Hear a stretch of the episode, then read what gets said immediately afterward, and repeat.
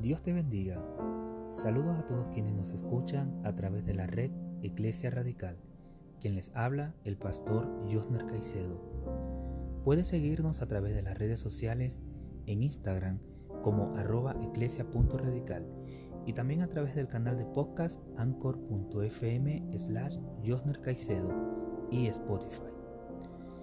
En el episodio anterior hablé acerca del derecho que tenemos ante el trono de Dios cuando presentamos antecedentes ante Él, basado en el Salmo 16, versículo 1. Estos antecedentes se obtienen de una relación íntima con Dios a través de la oración.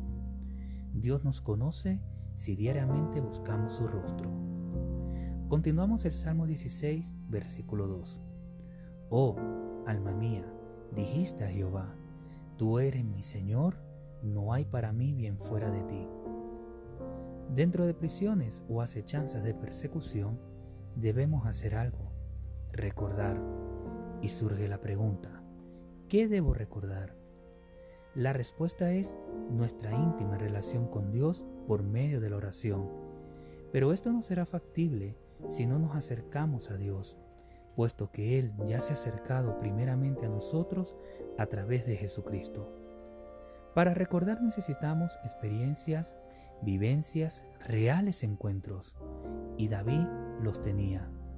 ¿Los tenemos nosotros?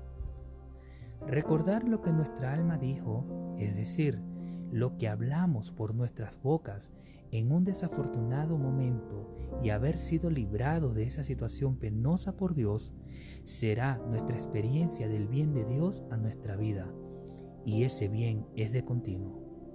Cuando recordamos la salvación otorgada por Cristo, es inevitable el no recordar también el momento cuando de nuestras caídas fuimos levantados.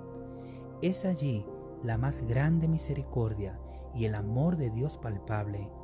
Y todo esto porque somos su pertenencia y en Él hallaremos el bien aún en la persecución o el peligro que estemos atravesando.